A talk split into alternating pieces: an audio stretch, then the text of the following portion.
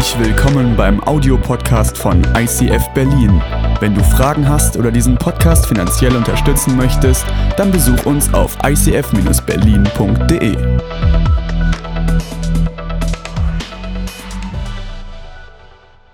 Schön, ja, es ist schön, wieder da zu sein und das in dieser Serie, die tatsächlich echt besonders ist, weil am Jahresanfang man oder viele machen das am Jahresanfang, dass sie ihr Leben nochmal so ein bisschen durchleuchten und schauen, was ist denn eigentlich so los. Und wir haben auch gesagt, lass uns doch unser Leben nochmal durchleuchten. Und diesen Jüngerschaftsprozess, von dem wir immer so reden im ICF, wir wollen Jesus immer ähnlicher werden. Wir haben ihn in einer Grafik dargestellt. Ihr seht dieses Rad mit unseren fünf Lebensbereichen, äh, den Glaube, Beziehung, Arbeit, Ressourcen und unsere Gesundheit. Und in allen Gebieten können wir Jesus ähnlicher werden. Oft habe ich so verstanden, ich will Jesus nachfolgen, ich will in der Jüngerschaft wachsen und dann spielt sich bei mir ganz viel in der Spiritualität ab, in meinem Glaubensleben, in meinen Werten und so weiter. Aber ich fand es so schön und so befreiend und so erweiternd, dass unser ganzes Leben Jesus ähnlicher werden kann und dass wir in allen Gebieten Jesus in die Mitte rücken können. Und wir haben einen Bibelvers, der über diesem Prozess steht. Im zweiten Korintherbrief steht es, der Geist des Herrn wirkt in uns, sodass wir ihm immer ähnlicher werden und immer stärker seine Herrlichkeit widerspiegeln. Das zeigt mir, es ist Gottes Werk, es ist der Heilige Geist, der in uns wirkt. Es ist nicht, dass wir aus eigener Kraft, dass wir aus tollen Predigten heraus Dinge tun, das sind gute Impulse. Aber das, was wirklich passieren muss, ist, dass der Heilige Geist zu dir spricht, dass der Heilige Geist in dir Prozesse und Dinge verändert, um dich Jesus ähnlicher zu machen. Und die Stimme von Gott, die Stimme vom Heiligen Geist zu verstehen, ist manchmal ein bisschen schwierig, weil es gibt so viele Stimmen uns herum. Und man muss dieses Flüstern, manchmal ist es so ein Flüstern, äh, man muss es so herausfiltern und lernen, dieser Stimme zu vertrauen. Und wenn wir heute den Umgang mit Ressourcen angucken, dann erwarte ich von Gott, dass er mir Gedanken wichtig macht, dass er jedem Einzelnen Gedanken wichtig macht, Impulse gibt, wo man sagt, okay, vielleicht ist das wirklich Mehrwert, vielleicht pocht es besonders im Herzen oder ich merke, das ist eine Frage, die ich schon länger mit mir bewege und hier ist die Antwort. Und da dieser Stimme zu vertrauen im Bereich zum Beispiel vom Geld, im Bereich der Finanzen, vielleicht aber auch im Umgang mit meinen Gaben und Talenten, die ich habe, vielleicht im Umgang mit meiner Umwelt, mit meinen Ressourcen, die mir zur Verfügung stehen, da zu verstehen, was möchte Gott von mir, das ist das Ziel, das ist der Weg. Und wenn der Heilige Geist dir Dinge wichtig macht, wo du Jesus ähnlicher werden sollst oder kannst, dann bedeutet es auch, dass man Dinge verändert. Und dann ist es oft so dieser Schritt raus aus einer gewissen Routine, aus dem Alltäglichen, aus dem, was man so kennt, aus der Komfortzone. Und ihr habt gehört, oder wir haben es schon mal gesagt, dass man immer schnell in diese Angstphase dann kommt, dass man plötzlich merkt, ich, ich, ich muss werde herausgefordert, Dinge anders anzugehen und Dinge neu zu machen. Und es fühlt sich natürlich neu, ungewohnt, ich weiß nicht, was wird, an neue Denkmuster und so weiter. Das ist schwierig und deshalb fühlt sich das manchmal mit so einer wie so unerwartet oder so, so unklar, so ein bisschen angsterfüllt an, so einen Schritt aufs Wasser ja, hinaus, diesen Schritt des Vertrauens zu gehen, vielleicht bei Vögeln, die aus dem Nest heraus müssen, um zu hoffen und zu erleben, dass die kleinen Flügel irgendwie es schaffen, einen zum Fliegen zu bringen und zu tragen. So ist es mit Gott auch. Wenn er euch oder uns Gedanken gibt, uns herausfordert, neue Dinge anzugehen, dann fühlt es sich manchmal so an, oh nein, ich weiß nicht, wie es wird. Werden meine Flügel tragen? Lohnt es sich, sich fallen zu lassen? Lohnt es sich, diesen Schritt zu gehen? Ich habe kurz überlegt, ob man hier vorne Stage Diving macht. Ich weiß nicht, ob ihr das noch kennt aus Festivals oder so, ja. Ich habe jetzt gesehen, die erste Reihe ist jetzt nicht ganz so äh, stark, um mich aufzufangen, ja. Aber ähm, das, dieses Gefühl, es wird schon werden, ich, ich trete raus und mache diesen Schritt aus Wasser. Das, das ist so, andere kennen vielleicht aus der Jugend oder so aus der Zeit diese Vertrauensspiele. Es steht eine Person da und soll sich fallen lassen und in der Hoffnung, dass dahinter auch jemand steht und dass die Person auch stark genug ist, den zu fangen, ja. Das sind so diese Sachen, der Heilige Geist flüstert dir Dinge zu und sagt, hey, geh den Schritt aus Wasser vertrau mir, lass dich fallen und dann sich fallen zu lassen und dann zu erleben, dass Gott tatsächlich dasteht, dass er die Kraft hat, dich zu fangen. Ja, vielleicht im Bereich von Arbeit hatten wir letzte Woche, ne? wenn, wenn der Heilige Geist so einen Impuls gibt, sei pünktlich auf der Arbeit. Ist eine ganz kleine Kleinigkeit. Und du denkst, ich weiß nicht wie. Und dann gibt der Heilige Geist dir vielleicht eine Idee, morgens vielleicht Insta-Stories einfach zehn Minuten früher zu beenden weil das, das ist die Zeit, die dir oft fehlt. Mach doch doch weniger. Und dann kommen die Argumente und ich denke, das fühlt sich so anders an. Nee, es geht nicht. Dann weiß ich ja gar nicht, was bei meinen Freunden los ist. Und die ganzen tollen, individuell zugeschnittenen Werbungen, ich weiß nicht, wann ich die Angebote sonst kriegen würde. Der Heilige Geist hört dann zu, aber sagt, hey, ich habe gesagt, einfach nur, sei pünktlich auf der Arbeit. Und vertrau mir, dass du genug Zeit mit deinen Freunden haben wirst. Sei und geh diesen Weg. Vertrau mir, dass ich dich führe. Das ist ein ganz kleines, profanes Beispiel. Aber es zeigt, Den Weg mit Gott zu gehen, ist immer von Vertrauen, ist immer Vertrauensschritt, ist immer was von sich fallen lassen und den Schritt aufs Wasser zu gehen. Und wenn wir heute den Umgang mit Ressourcen angucken in verschiedenen Gebieten, dann kann es sein, dass es sich für dich so ähnlich anfühlt. Die Grundfrage ist, vertraue ich Gott, dass er es gut mit mir meint? Dass die Stimme von Gott vertrauensvoll ist und dass sie den Überblick hat über meine Finanzen, über meine Zeit, über meine Talente. Hat er den größeren Blick oder glaube ich es im Grunde eigentlich noch nicht? Und ist das vielleicht für mich dieser Schritt, erstmal zu lernen und zu verstehen, dass Gott wirklich vertrauenswürdig ist? Kann ich mich fallen lassen und von Gott und Gott Gott sein lassen? Oder muss ich alles selbst in der Hand haben, weil ich im Grunde denke, ah, es ist, ich, ich bin doch größer. Ja? Der Vers für die Predigt heute ähm, ist aus Matthäus. Matthäus 6 in der Bergpredigt, eine der Grundsatzreden von Jesus. Da sagt er, setzt euch zuerst für Gottes Reich ein und dafür, dass sein Wille geschieht. Dann wird er euch mit allem anderen versorgen. Ich sage euch, das Beste, was dir passieren kann, ist, dass du für Gott lebst. Das steht hier zumindest drin, dass dann alles, für alles wird gesorgt sein. In diesem Abschnitt, da geht es ganz um konkrete Dinge. Also da ist es nicht nur so dieses wohlige Gefühl, was man vielleicht braucht, so, sondern da geht es um ganz konkrete Fragen. Was soll ich essen? Was soll ich anziehen? Wie wird das werden? Kann ich Gott da vertrauen? Ist er mein Versorger oder bin ich eigentlich von meinem Arbeitgeber abhängig, dass er mein Versorger ist und mir die Dinge gibt, die ich brauche? Und ähm, manchmal kommen so Sätze, ähm, zumindest ähm, habe ich das schon gehört, äh, ihr im ICF, ihr bezahlt eure Leute nicht richtig. Oder also es ist viel zu niedrig, weil die Aufgabengebiete und die Arbeitsweisen, die eure Pastoren so an den Tag legen, das kommt oft Managern oder CEOs oder Führungskräften und immer erreichbar und, und so weiter. Ja. Äh, wenn ihr euch an Erziehergehältern oder so ein bisschen drüber orientiert, dann, dann könnt ihr auch nicht viel mehr erwarten und dann, dann sinkt die Leistungsbereitschaft. Ja, und dann trinken sie vielleicht nur noch Kaffee und machen Kennenlernspiele und lassen es euch fallen und alles sowas. Ja. Äh, ich bin selber Sozialpädagoge, das ist alles okay. Ähm, es gibt auch äh, andere, das ist gut so. ja, aber ähm, es ist vielleicht ein bisschen überspitzt, aber ich habe gedacht, so eigentlich, was, was, was steckt denn dahinter? Ich habe für mich so gesagt, ich kann eigentlich nur denken, Leute sind nie zufrieden mit ihrem Gehalt. Leute sind nie zufrieden mit ihrem Gehalt, solange nicht Gott ihr Versorger ist. Du wirst nie zufrieden sein mit deinem Gehalt, wenn du nicht Gott als deinen Versorger verstehst. Ich verdiene genug. Ich bin ja auch hier angestellt. Äh, ja, ich verdiene genug. Ich kann meinen Haushalt führen. Ich kann sogar ein bisschen sparen. Und was will ich mehr? Zeit vielleicht, ja. Ne? Aber, ähm, und natürlich müssen wir uns als, als Arbeitgeber, als Kirche auch fragen, bezahlen wir unsere Leute gut? Ist es angemessen, was sie bekommen? Ist es vergleichbar? Ist das im Rahmen oder geht es darüber hinaus oder ist es so tief? Können die Leute ihre, ihr Leben auch gestalten? Das, das, das sind Fragen, die wir uns auch stellen müssen und das ist auch in Ordnung. Ähm, aber solange du nicht erlebst, dass Gott dein Versorger ist, wird Angst und Sorge dein Leben bestimmen.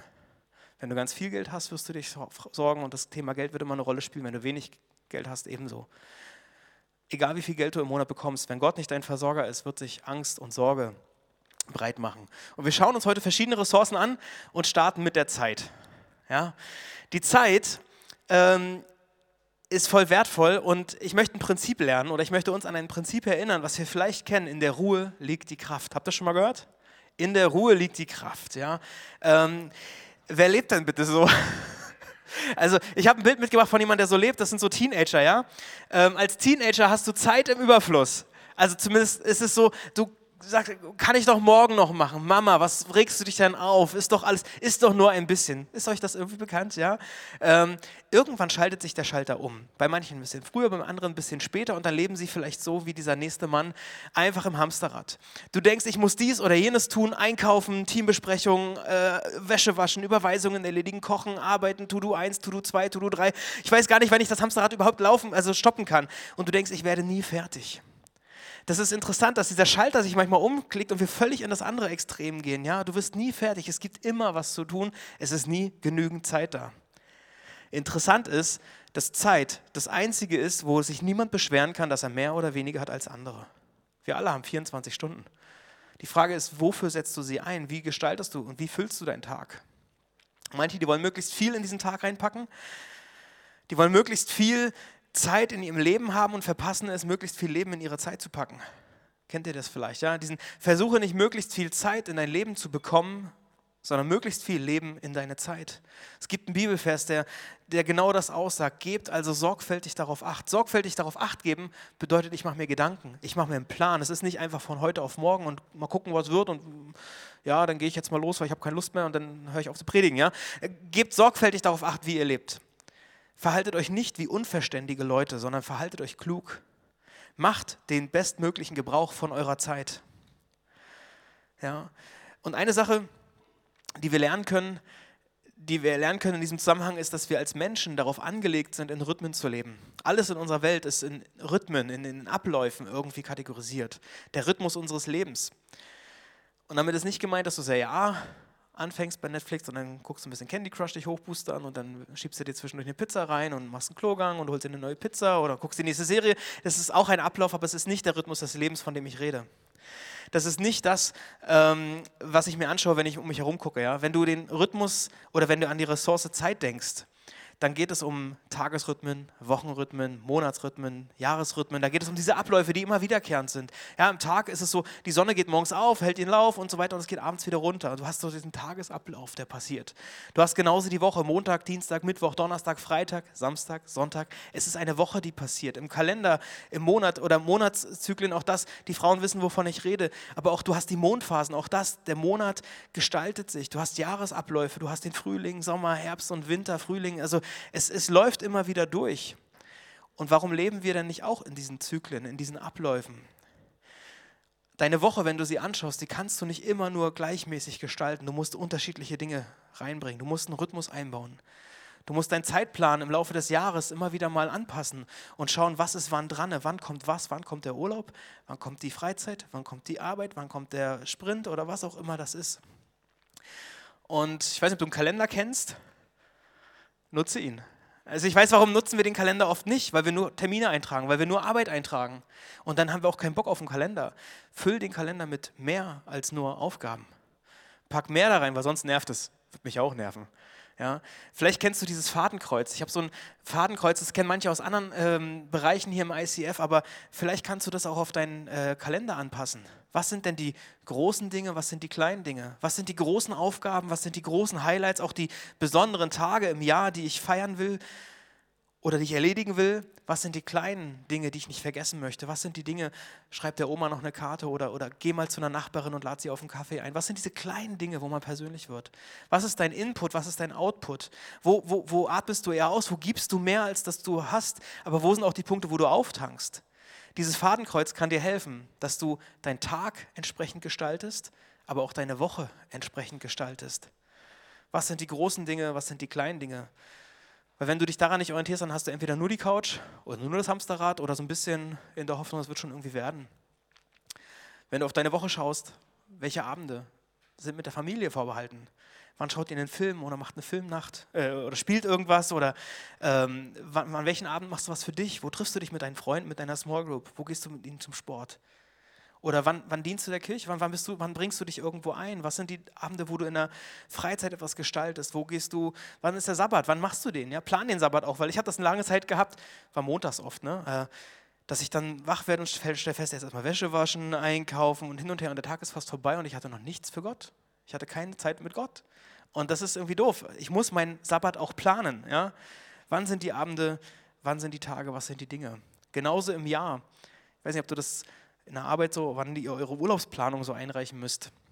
Bei uns äh, in der Jugendwohngruppe, äh, wo ich mal gearbeitet habe, war das immer so ein bisschen sehr flexibel möglich. Also wir konnten das relativ gut und spontan lösen. Aber wenn ich nicht plane, wann ich Urlaub mache, naja, dann stelle ich am Jahresende fest, ich habe ja eigentlich noch ganz schön viel übrig, weil was soll ich denn machen? Also ich muss mich nicht an Schulferien orientieren, ich kann da frei sein, ja. Äh, aber wenn ich das nicht einplane, mache ich das auch nicht. Wenn ich den Frühjahrsputz tolle Sache, ja, wenn ich den nicht eintrage, dann mache ich den nicht. Ja, und dann wundere ich mich, dass es irgendwann so aussieht, wie es aussieht. Ja. Wenn ich die Steuererklärung nicht eintrage, dann kommt irgendwann Finanzamt und sagt, ja bitte, Termin so und so. Ja, dann geben die dem Ganzen eine Priorität. Also du musst Termine gezielt einpacken. Ich habe am Jahresanfang äh, oder den Jahreswechsel herum so, so ein Flüstern vom Heiligen Geist gehabt, wo ich dachte so, es war wie so eine Erinnerung, so ein Impuls, wo ich dachte, okay, ich probiere es aus, ähm, mein Arbeitsort, mein Arbeitsumfeld manchmal zu verändern. Also im Laufe des Jahres immer wieder mal anders zu arbeiten. Und ich habe gemerkt, das hilft mir so sehr, produktiver zu sein, mehr Dinge reinzukriegen in diese 24 Stunden, die man so hat. Aber es hat mich so motiviert, dass ich Dinge einfach anders mache als bisher. Und ich war zwei Tage an der Ostsee Und ich musste das planen. Ich muss Termine bewusst ins Online oder ins Offline legen. Ich muss gucken, dass ich äh, Termine überhaupt packe. Ich muss mein Geld ein bisschen zurechtlegen, dass ich es schaffe, diese Dinge zu tun. Es ging nicht, nur weil ich mir das mal vornehme, ist es automatisch da. Nee, ich muss es planen. So musst du dein Jahr, deine Termine, deine Zeit ein Stück weit mehr und mehr planen oder überlegen, wann kommt was. Ihr kennt vielleicht ein Phänomen. Äh, es heißt Karoshi. Ja, habt ihr vielleicht schon mal gehört? Das ist so noch eine relativ neue Kiste. Es ist, kommt aus Asien. Es sind auch gute Dinge, die herkommen. Es gibt aber auch diese Sache, die, die wir in Europa inzwischen auch erleben. Karoshi bedeutet so viel, sich tot zu arbeiten. Ja, in den 80er Jahren ist es so ein Phänomen, was immer wieder entdeckt wurde, in Japan vor allem, dass Menschen so lange arbeiten, bis sie plötzlich sterben, einfach tot umfallen. Herzinfarkt, Schlaganfall, was auch immer, tot.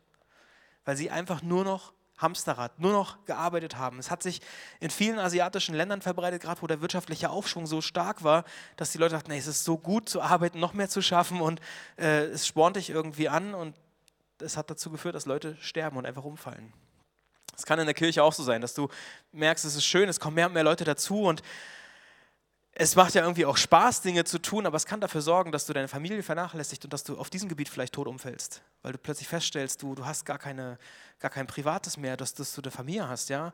Oder Chef in der Firma, du denkst, ja, wir haben diese neue Idee und wir, wir gehen da voran und machen das und so. Vielleicht läuft es auch so schlecht, dass du denkst, ich muss immer mehr geben, ich muss immer mehr tun und ich darf dieses Hamsterrad nicht verlassen. Ich habe irgendwann ein bisschen schmerzvoll erlebt, äh, zu lernen, ich werde eh nie fertig wir kommen nie an den Punkt, dass wir fertig sind. Also in den wenigsten Arbeitsfeldern ist es so, dass du irgendwann fertig ist. Und wenn du so lebst, dann kann es sein, dass du in dieser Koroshi-Gefahr stehst. Und selbst Wissenschaftler haben inzwischen nachweisen können, untersucht, dass du eben nicht dauerhaft hinweg, über Jahre hinweg, sechs bis sieben Tage pro Woche arbeitest, immer zehn, zwölf Stunden am Tag, ohne dass du körperlich oder geistig darunter leidest. Deshalb mein Tipp aus der Bibel oder ein Prinzip, was du lernen kannst, in der Ruhe liegt die Kraft. In der Ruhe liegt die Kraft. Denn das Geheimnis zur Gelassenheit ist der Sabbat. Der Sabbat ist der Schlüssel zur Gelassenheit. Du brauchst den Sabbat, diesen Rhythmus zwischen Einatmen und Ausatmen. Und es gibt dieses Gebot, ich möchte das mal vorlesen aus dem zweiten Mose. Denke an den Sabbat als ein Tag, der mir allein geweiht ist. Sechs Tage sollst du deine Arbeit verrichten. Also wir dürfen arbeiten. Das ist eines der letzten Dinge aus dem Paradies, das uns geblieben ist. Sechs Tage sollst du deine Arbeit verrichten. Aber der siebte Tag ist ein Ruhetag, der mir, dem Herrn, deinem Gott gehört. An diesem Tag sollst du nicht arbeiten, weder du noch deine Kinder, weder deine Knechte, noch deine Magd, auch nicht deine Tiere oder der Fremde, der bei dir im Land ist. Also da sollst du wirklich abschalten, abschalten, offline gehen. Ja, weiß, was auch immer das für dich bedeutet im Einzelnen. Ne? Denn in sechs Tagen habe ich, der Herr, den Himmel, die Erde, das Meer geschaffen, alles, was lebt. Aber am siebten Tag ruhte ich. Darum habe ich den Sabbat gesegnet und ihn für heilig erklärt. Wenn Gott sagt, du brauchst diese Ruhe, du brauchst diese Gelassenheit, du brauchst diesen Tag, wer sind wir, dass wir denken, wir brauchen das nicht? In der Ruhe liegt die Kraft. Und wenn Gott den Menschen geschaffen hat, also ist euch, vielleicht kennt ihr das, aber ist, wann, wann wurde der Mensch geschaffen? Im biblischen Schöpfungsbericht, da steht am sechsten Tag. Am sechsten Tag hat Gott den Menschen erklärt, was er alles tun soll wie er den Garten zu bewirtschaften hat, die Namen zu vergeben hat, wie er das Ganze organisiert und so weiter, ja, dieses Sortieren, dieses Verwalten. Und was kommt als nächstes? Der Sabbat. Das ist irgendwie cool, oder? Gott macht so eine Anweisung und das sollst du tun, das ist die Arbeit, die ansteht und dann bitte erstmal Pause. Erstmal Sabbat. So tun, als wäre alles fertig. Gott gibt dem Menschen die ganzen Aufträge und dann nicht los jetzt ran ans Werk, sondern Pause. Wenn du deine Woche planst, oder deinen Tag oder die Aufgaben siehst, dann willst du loslegen. Also ich bin so, ich will dann jetzt auch starten, weil steckt irgendwie Tatkraft in mir da drin. Ja? Aber Gott sagt erstmal durchatmen. Jetzt wird geschlafen. Das zeigt mir Gottes Priorität in, in Bezug auf uns Menschen. Wir sind Human Beings, nicht Human Doings. Ja, Human Beings, wir sollen mehr sein. Das, was wir sind, ist wichtiger als das, was wir tun, als das, was wir schaffen. Vor ein paar Jahren habe ich ganz bewusst versucht, meinen Tag nicht am Morgen zu planen und zu beginnen, sondern am Abend. Weil ich wollte dieses jüdische Verständnis, was im Schöpfungsbericht schon lesen, dass der Tag am Abend beginnt, ähm, ich wollte das mehr erleben oder gucken, was macht das mit mir. Also steht ja, ne, es, es wurde Abend, es wurde Morgen, der erste Tag. Und so ist es bis heute. Der Sabbat geht am Abend los und äh, ich habe versucht, so zu leben oder dass, dass ich meinen Tag, meine Woche besser so plane. Und ich habe gedacht, okay, ich will helfen, dass ich Gott Gott sein lassen kann. Oder es hat mir geholfen, dass ich einen Frieden über manche Dinge bekomme, wo ich denke, ich, ich steigere mich morgens manchmal so schnell rein, die ganzen blöden Aufgaben, die, die Kröten, die dann kommen und dann denkst du, also die, die schweren Brocken, ähm, es ist abends auch nicht unbedingt einfach, aber ich kann dann sagen, Vater, du weißt, was als nächstes kommt. Du kennst dieses Gespräch, was ich führen muss und ich, ich weiß nicht, was ich sagen soll. Das, das ist mir eigentlich zu viel. Aber im Vertrauen auf dich gehe ich jetzt ins Bett. Bereite du mich vor. Du wirst meine Worte führen. Ich will dich Gott sein lassen. Und ich hoffe, dass du mir hilfst.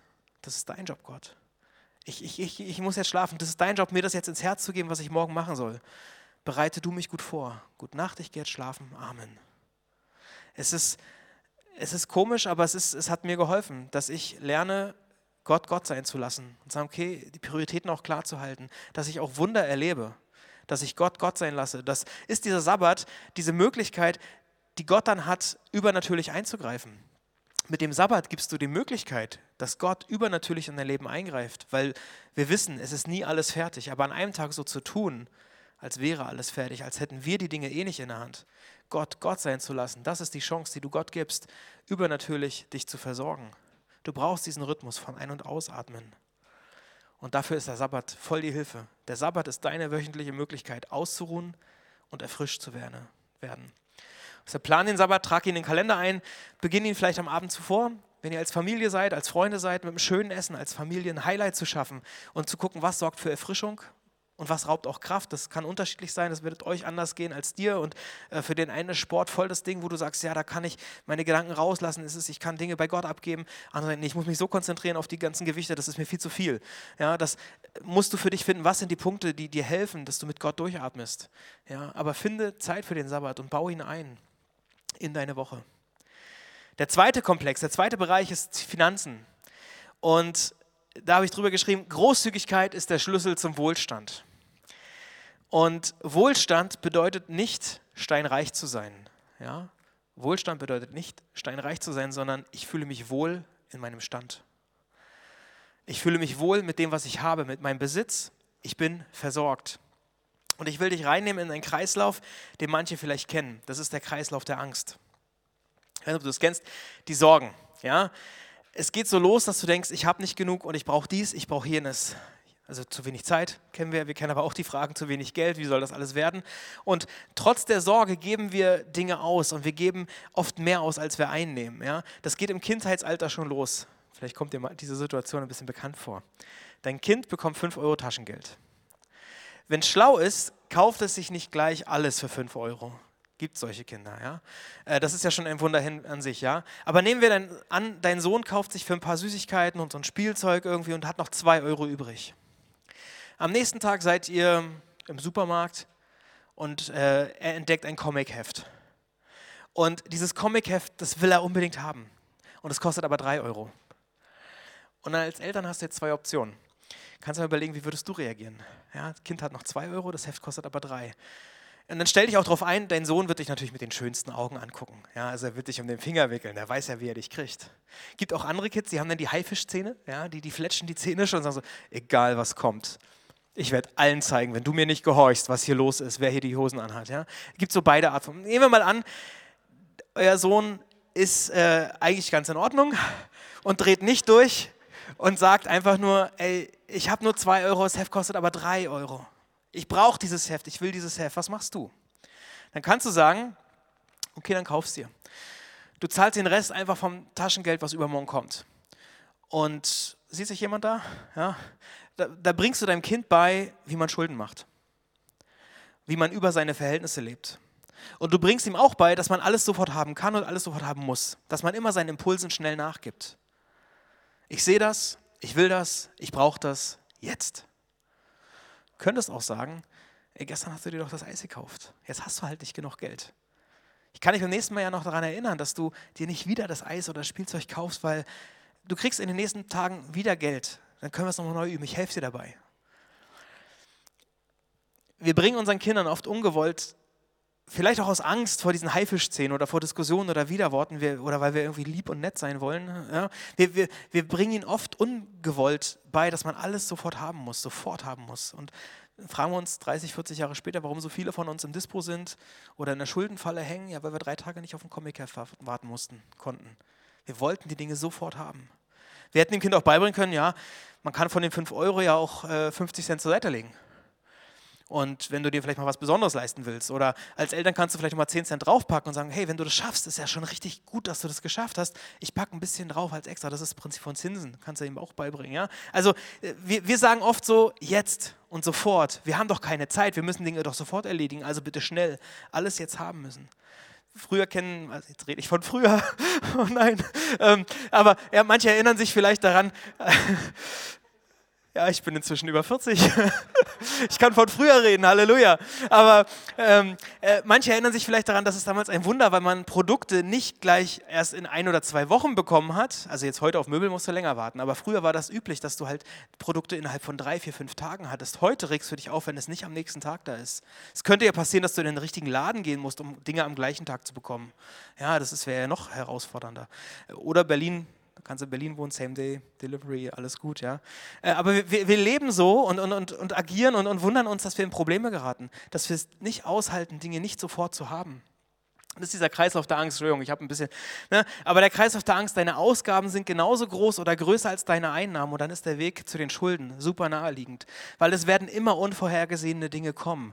Es werden Dinge kaputt gehen, es wird irgenddas tolle Angebot kommen und du wirst merken, wenn du mehr ausgibst, als du einnimmst, dann dann wirst du Schulden machen und dann wirst du noch weniger Spielraum haben für die Dinge, die dann kommen. Und das ist so ein, das ist ein Teufelskreislauf, würde ich sagen. Das ist so wirklich was Diabolisches, was dahinter steckt, weil das legt dich in Ketten. Das legt dich in Ketten, das ist Angst und das ist der Kreislauf der Angst und in der Angst ist keine Freiheit. Das ist vielleicht ein bisschen off-topic, aber im Moment erleben wir das ja in der Gesellschaft auch, dass mit diesen extremen Meinungen oft mit Angst gespielt wird beide Seiten so, bei manchen Themen, die so rauskommen, ja, da, da wird die Angstkeule rausgeholt. Das ist auch im Freundeskreis, ich habe die gerne, das ist auch in Ordnung, wir können darüber reden. Aber was da alles an Argumenten und Punkten und wichtigen Dingen kommt, auf die ich achten muss, welche Sorgen ich mir machen soll, welche Ängste ich vielleicht haben sollte, wenn ich geimpft bin, dann dies und jenes. Oder die Endzeit oder Corona und die Spätfolgen und die Kinder und die Firmenpleiten und die Krankenpfleger, denkt doch auch mal daran. Und ich denke, das, da wird oft mit Ängsten gespielt und ich merke, ich will da raus, ich will nicht in diesen Ängsten stecken.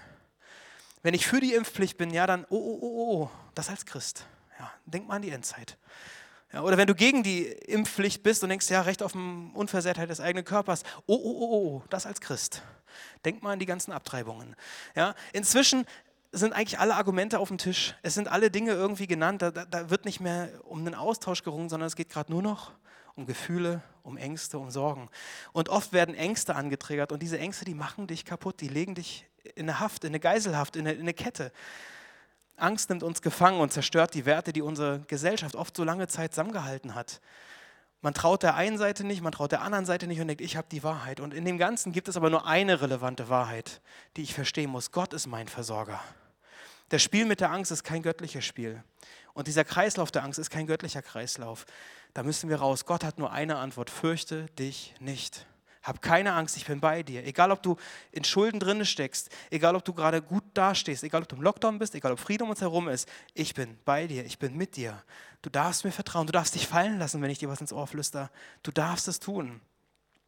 Dieser Kreislauf der Angst funktioniert bei vielen Gebieten, auch bei der Zeit, ich denke, ich muss, ich schaffe doch gar nicht alles, ich muss alles reinpacken in diesen Tag und dann packst du den Tagesablauf total voll, ja, und du versuchst Dinge zu schulen, dann kommen aber unvorhergesehene Dinge und das, du merkst, du schaffst es nicht und du hast noch weniger Zeit, also wird der Druck größer und du hast noch weniger Spielraum, reduzierst vielleicht ein bisschen am Sabbat, aber kannst auch nicht wieder auftanken, also willst du noch mehr irgendwie versuchen, Dinge reinzupacken und du kommst in so einen Strudel, in so einen Stress, der nicht gut ist. Das ist dieses Hamsterrad, von dem ich gesprochen habe. Ja, die Schuldenfalle bei dem Geld, das Hamsterrad bei der Zeit. Das Grundproblem ist nicht, dass du zu wenig Zeit hast. Ja, wir haben alle die gleiche Zeit. Das Grundproblem ist auch nicht, dass du zu wenig Geld hast. Ich vermute, dass 90 Prozent der Leute in diesem Raum nicht zu wenig Geld haben. Einzelne kann es geben, da äh, die allermeisten aber, die, die haben eigentlich genug Geld. Da ist das Problem nicht beim Geld, also nicht bei den Einnahmen. Das Grundproblem liegt, oder vielleicht haben wir eher drei bis vier Grundprobleme, ja, äh, die blenden wir mal mit ein. die sind anders gelagert, nämlich bei der Selbstbeherrschung. Du brauchst das jetzt. Ich muss es mir jetzt gönnen, ich habe es ja verdient. Selbstbeherrschung ist oft so ein Problem, an dem wir dran sind. Zufriedenheit. Ich bin nicht zufrieden mit dem, was ich habe und gehe deshalb Schritte, die nicht gut sind. Disziplin. Ich komme hier nicht mehr raus, mein Spielraum wird immer kleiner, das ist so ein Druck, der sich aufbaut und ich, ich kann da gar nicht ausbrechen. Du hast vielleicht auch ein Problem mit Disziplin. Und wenn du Christ bist, dann gibt es auch noch diese geistliche Dimension. Weil da hast du nicht verstanden, dass es gar nicht dein Geld ist, sondern dass es Gottes Geld ist.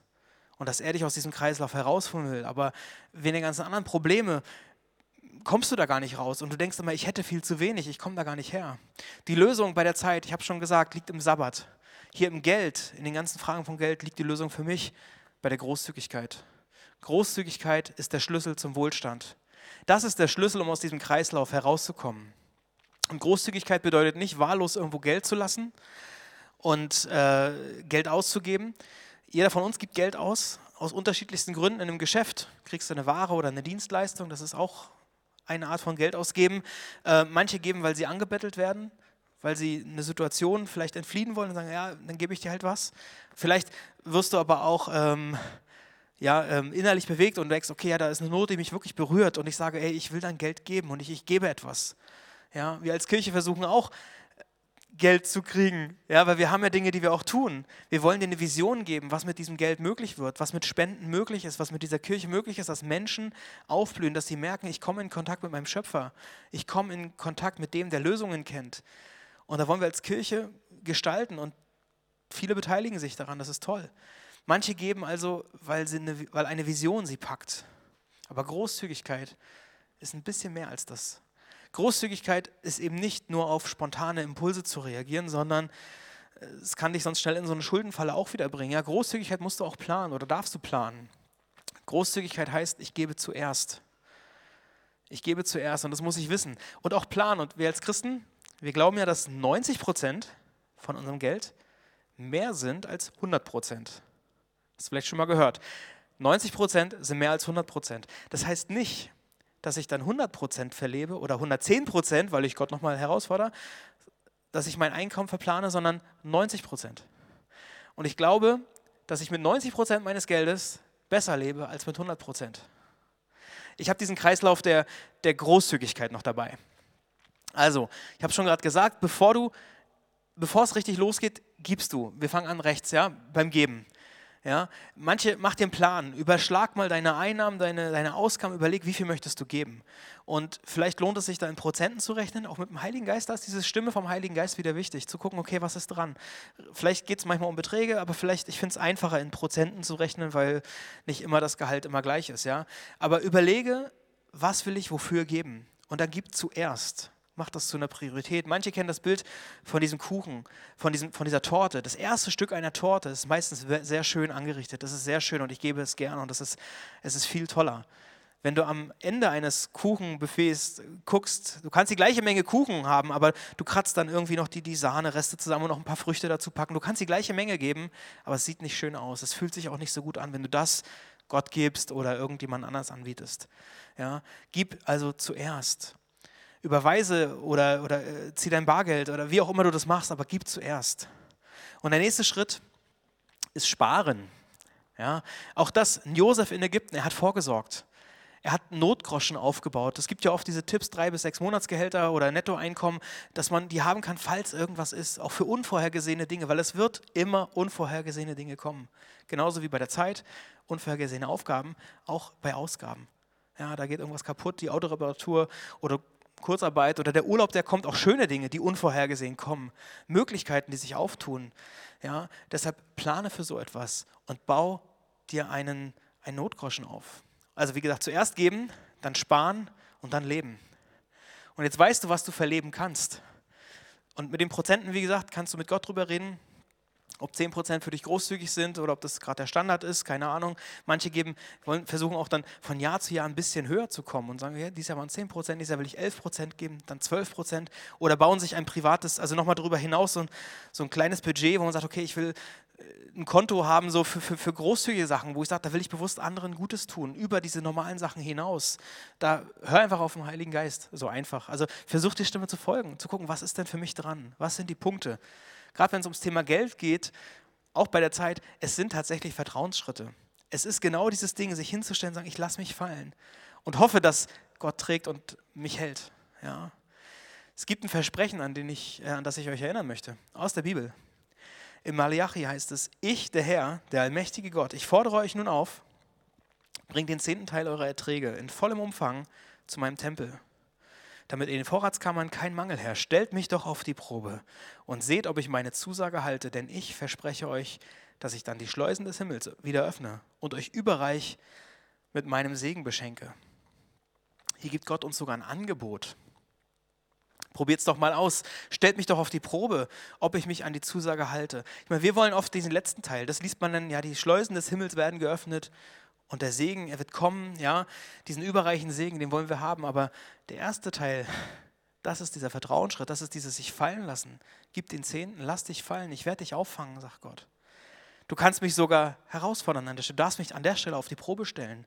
Ist nicht immer so eine gute Idee, aber da sagt Gott, hey, das ist ein Angebot, was ich euch mache. Wie du so einen Plan, einen Spar, Haushaltsplan, was auch immer aufstellst, da gibt es im Netz unheimlich viele Tipps und Ideen, da brauchen wir keine Predigten für. Äh, ob das dann so dieses 10-10-80-Modell ist, 10% spenden, 10% sparen und 80% leben, ja, ähm, könnte so ein Ding sein und dann passt dein Lebensstandard an die 80% an, nicht an die 100. Ja. Äh, leb nicht über deinen Verhältnissen, könnte man auch daraus ziehen. Ja. Also schau auf deine Grundausgaben, wie ist es mit, mit Miete, Essen, Kleidung, Konsumsachen, Hobbys, Weggehen, Geschenke, all diese Dinge, da mach dir einen Plan, überleg das mal. Ja, wie gesagt, es gibt viel mehr Tipps im Netz, um Budgets zu planen. Der Punkt ist, du musst es leben. Und wenn du so lebst, dann wirst du Frieden finden. Dann wird dein Leben von Frieden geprägt sein, weil du weißt, es wird gehen. Es wird gehen, die Angst wird kleiner, die Sorge werden kleiner, der Frieden wird kommen. Und wie gesagt, ich habe das schon angedeutet, es gibt wahrscheinlich wenige von uns, die ein Einnahmeproblem haben. Also, dass zu wenig Geld reinkommt. Die gibt es auch. Diese Zeit hatte ich auch in meinem Leben, dass ich von den Grund, die, dass die Grundausgaben schon teurer waren als das, was eigentlich an Geld reingekommen ist. Das ist eine harte Zeit. Das äh, will ich gar nicht schönreden. Das ist nicht schön und nicht einfach. Und äh, dennoch habe ich um Wunder gebetet und Gott um Hilfe gebetet, dass er mir Ideen schenkt. Und manchmal kamen besondere Sachen, dass ich entweder Geschenke bekommen habe oder Rechnungen, die erlassen wurden oder auch Jobangebote, die ich haben konnte, um da rauszukommen oder irgendwie die Einnahmen zu erhöhen. Das ist nicht eine einfache Zeit, aber die meisten von uns haben nicht ein Einnahmeproblem, sondern ein Ausgabeproblem. Und deshalb sortiere dich. Wenn du großzügig lebst, dann wirst du mehr geben. Dann wirst du mehr geben als bisher, dann wirst du mehr sparen und weniger konsumieren. Und das Interessante ist, damit wirst du immer glücklicher. Damit kommst du zu Wohlstand und fühlst dich in deinem Stand wohl. Das kann, kann ich be bezeugen und ich weiß viele im Raum, die das genauso erleben, dass sie sagen, hey, ich habe immer weniger, aber ich bin immer glücklicher. Beide Kreise, beide Kreise, vielleicht können wir die nochmal machen, beide Kreise sind ein bisschen verrückt. Also menschlich betrachtet sind beide Kreise irgendwie unlogisch, weil den linken, also der ist offensichtlich krank mit logischem Denken will niemand so leben in diesem Kreislauf von Angst und Druck. Der Rechte ist auch ein bisschen verrückt, weil er sagt, du hast mehr, wenn du weniger hast. Und wenn du von 80 Prozent lebst, wirst du mehr Frieden haben, als wenn du 100 Prozent hast. Ich kann es dir nicht anders erklären, als dass das der Gottfaktor ist. Das ist der Gottfaktor in dieser Rechnung. Das ist halt das Coole. Das funktioniert tatsächlich. Ich komme noch auf die Begabungen, auf die Talente. Das ist der dritte große Bereich, über den ich heute rede und ich werde ihn ein bisschen kleiner halten, aber der, der Punkt ist, bring dich in die Kirche ein. Gib deine Begabungen in diese Welt. Und ich sage, es gibt keinen schöneren Ort als die Kirche, als dass du deine Begabungen dort einbringst und weiterentwickeln kannst. Im Gegensatz zu vielen Vereinen, ich bin auch in manchen Vereinen, manchen Clubs, das ist schön und gut, aber in der Kirche kannst du mehr lernen als dort, weil du wirst hier unliebsame Menschen haben. Ja? Du wirst lernen, diese charakterlichen Sachen auch auszuhalten mit Menschen, die in dir nicht immer grün sind, äh, umzugehen. Zumindest hast du die Chance. Ja? Ähm, ja. Und es ist auch schön, dass man auch Leute hat, die genauso ticken wie man selbst. Ja? Äh, aber wir kommen nicht nur zusammen, weil wir schöne Sachen zusammen erleben wollen, weil wir tanzen oder was auch immer, sondern weil wir wachsen wollen. Wir sind eine Familie. An der Stelle reden wir auch ganz oft davon, dass wir wie eine Familie sind. Und da sind auch tatsächlich nicht immer alle so dicke ja, und auch nicht immer so nah, aber wir sind trotzdem miteinander verbunden und wir stehen füreinander ein. Und da bindet uns dieser Heilige Geist, das ist auch ein Versprechen aus der Bibel, äh, der Heilige Geist, das unser unsichtbares Band um uns Christen bindet. Ja? Äh, ich will nicht so tun, als gäbe es keine Probleme, ja? aber es zeigt, äh, Leute kommen an und Leute kommen zu Hause und du bist vielleicht zu Hause angekommen hier und erlebst die Kirche als dein Zuhause. Und dann ist es so, wenn man zu Hause, wenn man Teil einer, wenn man im Freundeskreis angekommen ist, dann merkst du, nicht alles ist nur schön und gut, sondern da tickt dieser komisch und dann passiert jenes. Es ist auch ein Zeichen, dass du über die Oberflächlichkeit hinausgegangen bist. Also wenn du dich über manche Dinge aufregst, die in der Kirche laufen, ist es vielleicht auch ein Zeichen, dass du tiefer drinne bist. Ja, es ist ein guter, ein guter Ort, sich einzubringen.